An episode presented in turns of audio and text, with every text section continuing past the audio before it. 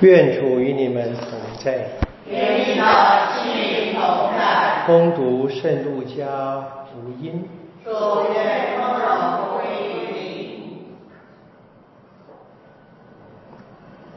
耶稣的母亲和兄弟到他这里来了，因为人多，不能与他相会。有人告诉他说：“你的母亲和你的兄弟站在外边，愿意见你。”他却回答他们说：“听了天主的话而实行的，才是我的母亲和我的兄弟。”上主的圣言。只有我们赞美你。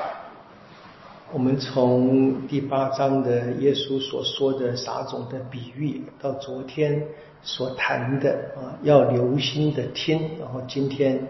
就知道这是成为耶稣的家人的方法或者是必经的途径。我们当然可以想象，在路加福音当中，对玛利亚因为就前面最根本的天使报喜的故事，玛利亚已经表达了，就是愿主的话在他身上实现。玛利亚的榜样就不是。理解或者是知道而已啊，反而是告诉我们，就算不理解、不知道，那么还是可以相信，在这个信德当中听从天主的话，就可以成为天主救恩的合作者。就在这样的一个脉络看的话，我们可以知道，今天这一个故事，耶稣并没有把玛利亚拒在好像很大的距离感之外，而是拿他的母亲当做一个榜样。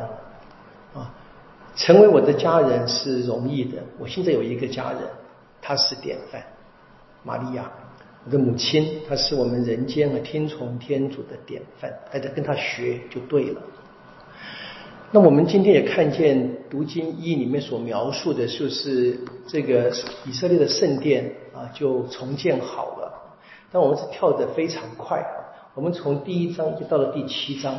在二次拉上的故事，我们知道这个重建的故事是非常辛苦的，非常困难的。那么在碰到很多人的反对，然后后来有这个先知哈盖跟扎加利亚啊，他的帮忙，那个帮忙其实是他们大力的，就是指责他们的懒惰啊、不认真啊，或者是先顾自己不顾天主等等的啊，就是当然是传达天主的话，当然是帮忙，只是这个帮忙这个字，领导这个字讲的哈，听起来有点太轻松了一点点。有趣的是，我们在今天这个故事是他们已经呃盖好了，要庆祝，所以这是所谓的在犹太历史当中第二座圣殿啊，第一座萨勒曼盖的嘛，我们知道的。那所以他们犹太也这么样记，他们这样登记时计算时间的，所以古代，然后呢，第一座圣殿时期，然后现在是第二座圣殿时期就开始了好，那么这个开这个祝圣圣殿的礼仪呢，奉献了非常多这个。牲畜啊，这是牺牲嘛？牛一百头，公绵羊两百只，羔羊四百只，然后按照以色列的数目奉献十二只公山羊，觉得蛮多的，对不对啊？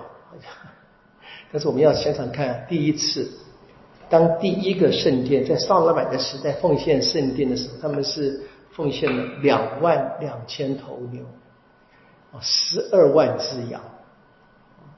知道这个第二个圣殿跟第一个圣殿在规模上完全不能比，人口的数量在他们当时的财力从放逐回当然不能比。一个是极盛的时期，一个是非常辛苦的回头啊，回到家重建家园的时期。但很清楚的，让圣殿成为圣啊，圣殿之所以是圣殿啊，并不只是礼仪。并不只是这个牺牲的数数目，不是我们宰杀了多少公呃牲畜，而是回到福音的话，而是人是不是真正的听从天主的话？我们知道，萨勒曼盖了那么大的圣殿毁了，为什么毁了？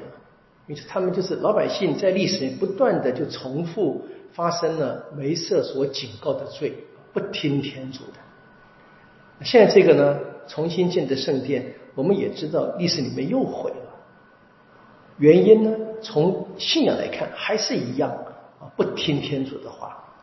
那今天呢，耶稣来了，所以天主的教导，透过他的独生子来教导，还是只有一个听天主的话。那听天主的话呢，耶稣自己来成为榜样，所以他服从至死。然后呢，在人间有他的母亲做榜样，他陪伴耶稣，跟随到这个极致，到生命的呃牺牲。他自己呢，作为母亲啊，接受了这一个。或者亲眼看见独生子的生命的悲惨的结局，我们可以相信他的奉献跟牺牲绝对不会，这不能比。但我们可以人间说不会比耶稣更小，不能当然不能比。但是明白这个核心的那个意象是那个意义，我们看见了。所以玛利亚跟耶稣给我们立下了这个最根本的榜样，得救援不仅仅是需要圣殿，而是需要真正听天主的话。